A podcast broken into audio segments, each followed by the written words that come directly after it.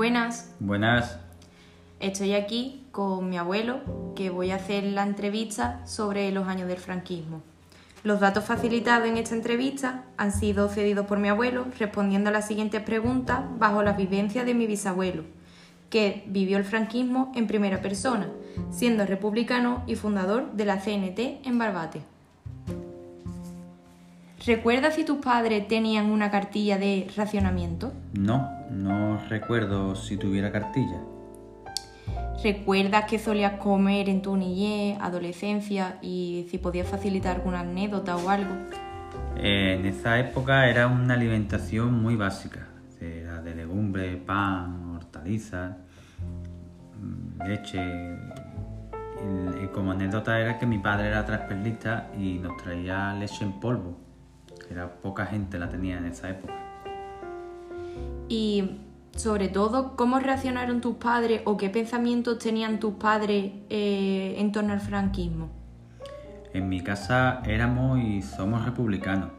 Al francisco, al franquismo y al clasicismo era un régimen totalmente opuesto a las ideas de casa. Mucha gente de Barbate pensaba así, al parecer. ¿Había libertad de expresión, por ejemplo, en la televisión, calle, durante esta época? No, eh, durante esa época había una represión muy grande.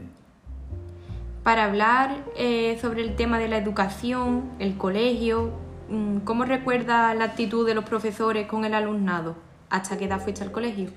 En el colegio estuve hasta los 12 años, más, más o menos, y los profesores, la actitud que tenían era, era muy severa, eran muy estrictos y los imponían saludos fascistas y también rezos católicos antes y al salir de las clases.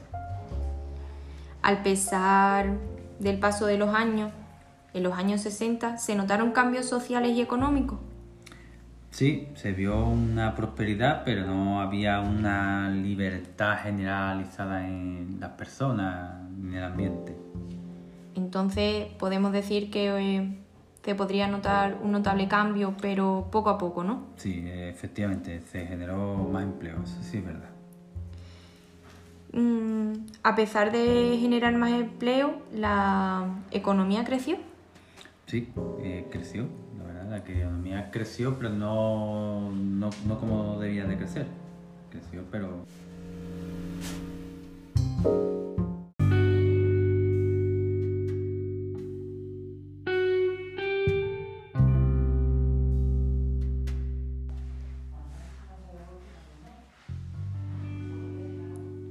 Durante estos años, ¿fue notable la emigración? ¿Puedes aportar algún dato o hablar del tema sobre si conoces a alguien?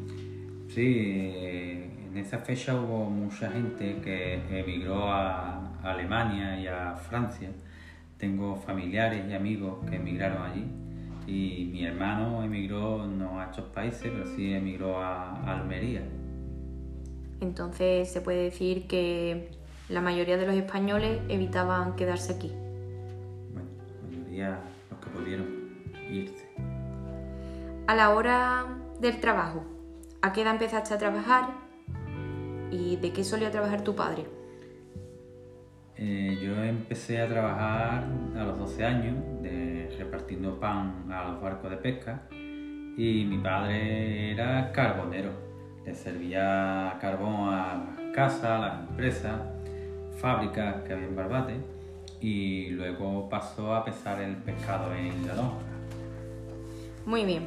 Mm, trabajo típico de un pueblo de costa. Sí, hombre.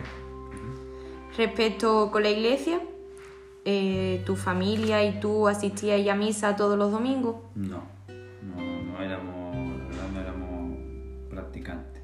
Católicos practicantes no, hemos sido en mi casa. ¿Cuál fue la reacción en casa tras la anunciación de la muerte de Franco? Hombre, en casa eh, lo vivimos tristemente, lo vivimos con alegría, porque la tristeza porque había fallecido un hombre, no nos alegramos de eso, pero suponíamos que se avecinaba un cambio político y generacional eh, caminando para la libertad. Tras ello mm, fue notable el cambio en la democracia, del paso de franquismo a democracia en España. Sí, costó restaurar la democracia, costó porque era difícil, lleva muchos años de dictadura, pero soberanamente es verdad que se, consiguió y se hizo bien. Entonces podemos decir que tu familia ha vivido el franquismo en primera línea. Sí, por suerte o por desgracia tenemos en casa, lo hemos vivido patentemente. Bueno, pues muchas gracias. A ti, corazón mío. Hasta aquí concluye la entrevista.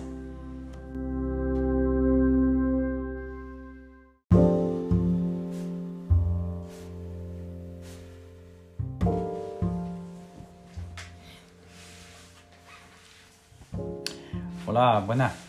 Soy Diego Martín Oliva, eh, hijo de Diego Martín López y nieto de Diego Martín García. Mi padre era hijo de las vivencias que os he contado, hijo de un republicano, fundador de CNT en Barbate. mi padre siempre me ha contado estas vivencias de mi abuelo y una de las cosas que me contó muy importante que tenía un amigo en Benalú, cuando se hizo el alzamiento, que era tal estudillo, que estaba, aunque también era de izquierda como era republicano, y se vino a refugiar a casa de mi abuelo. Ya cuando se hace el alzamiento del 36 del golpe de Estado de Franco, ya van a buscar a mi abuelo.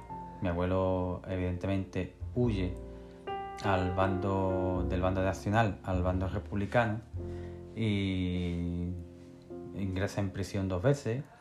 Eh, ya se queda en Almería pero ya cuando ya en el 39 vuelve a Barbate y pasa un tiempo en prisión aquí en Barbate y, nada y, sale de, de prisión nunca de verdad atentaron nunca contra él eh, pese a su ideología. Él tenía unas convicciones de izquierda muy, muy fuertes, pero también, también tenía para su edad y para la época la mente muy abierta. Una frase que siempre se nos quedó grabada a nosotros eran que los extremos eh, son malos, es decir, que tanto la extrema derecha como la extrema izquierda eran situaciones políticas que no que no venía bien a cuento, que iba en contra de la libertad de las personas.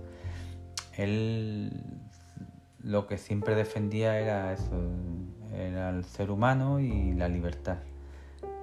Que tenemos bastante documentación sobre los hechos suyos eh, Felipe González eh, venía cuando era muy joven, venía a casa de mi abuelo a pedirle consejo de cómo empezar su militancia en el socialismo.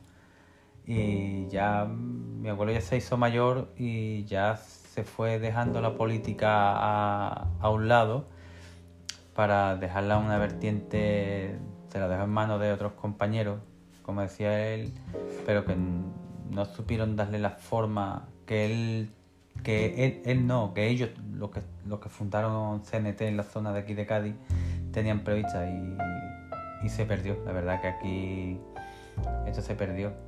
Pero bueno, hubiera, sido bonito que, hubiera estado todavía el legado tanto de mi abuelo como de tantos hombres que lucharon por esa libertad, que estuviera vivo en, Barbate. Pero tristemente